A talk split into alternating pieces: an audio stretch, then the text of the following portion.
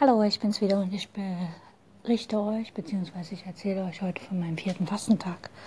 Jo, wie war der Tag? Also, wie gesagt, ich stand auf und hatte etwas Kopfweh und das habe ich dann erfolgreich weggetrunken, sprich Wasser, Tee, Saft und dann war das Kopfweh sozusagen getrunken beziehungsweise gegessen, also hatte sich erledigt.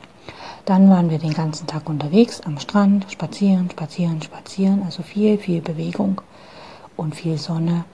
Und natürlich habe ich in der Zeit auch getrunken und war dementsprechend auch häufig auf Toilette. Jo. Manchmal kommen so Fragen, was macht man denn, wenn man Hunger entwickelt beim Fasten? Und hm, das A und O beim Fasten ist einfach, dass man, wenn man Hunger bekommt, einfach sich ablenkt. Also sprich weg vom Essen. Also sich mit Dingen beschäftigen, die auf keinen Fall ans Essen erinnern. Jetzt ist es natürlich so wie, naja, denk mal bitte nicht an den grünen Frosch. Das ist schwierig.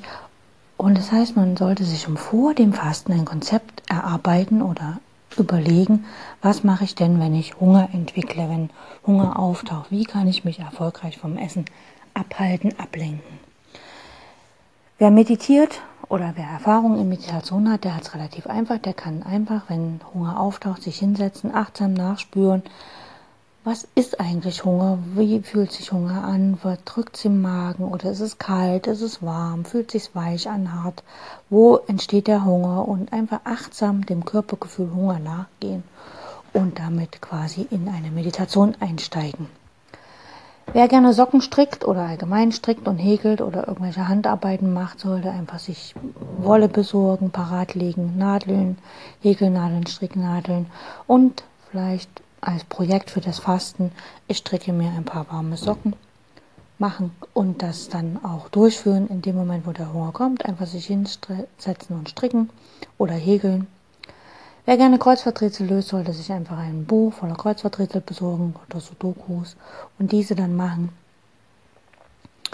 Wer von all dem nichts macht, sollte sich einfach einen Stapel Bücher bereitlegen, wo übers Fasten berichtet wird. Es hilft nicht so sehr, wie etwas zu lesen oder zu sehen oder zu hören, wie jemand erfolgreich mit Fastenkrisen umgeht und somit erhöht man die Motivation weiter zu fasten und man lenkt sich vom Essen ab.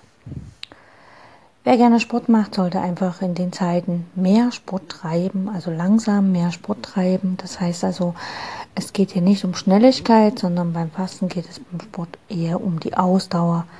Das heißt, lange Strecken laufen, vielleicht längere Strecken mit dem Fahrrad fahren oder wer gern schwimmt, einfach gemächlich länger schwimmen. Auf jeden Fall sich ablenken, ablenken von dem, was da im Körper los ist. Wer gerne malt oder wer gerne zeichnet, kann Stifte und Papier parat legen und einfach etwas malen. Wer keine Ahnung hat, was er malen sollte, sollte sich einfach ein paar Mandalas aus dem Internet ziehen und diese dann malen. Nichts hilft so sehr wie sich langsam allmählich im Prozess des Fastens zu zentrieren und ein Mandala zu malen von außen nach innen hilft sehr, sich zu zentrieren. Ja, wer gerne Neues macht oder Neues machen möchte während des Fastens, der kann natürlich auch mal ausprobieren, was wie schnell bin ich im Erlernen von neuen Dingen. Also wie schnell erlerne ich zum Beispiel eine neue Sprache.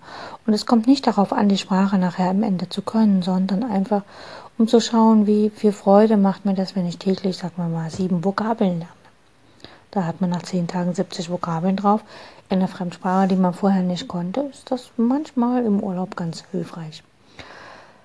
Ansonsten, was mir sehr hilft, um mich abzulenken, was nicht jedem hilft, ist einfach zu schauen, wie andere Rezepte umsetzen. Also sprich im Fernsehen oder im Internet einfach schauen, Kochsendungen anschauen. Das ist nicht jedermanns Sache, weil man schaut ja, wie jemand Essen macht. Aber man hat den Vorteil, man sieht ja nur, dass es ist. Man ist nicht verpflichtet, das zu essen. Manchen wird auch regelrecht schlecht, wenn sie Kochsendungen schauen. Man hat nicht den Geruch und man hat natürlich auch nicht die Arbeit damit. Es ist einfach nur wie eine Fernsehshow. Ist nicht jedermanns Sache, kann ich auch nicht jedem empfehlen, aber hilft mir zum Beispiel. Okay, das waren meine Tipps gegen Hunger. Bye bye, bis bald wieder.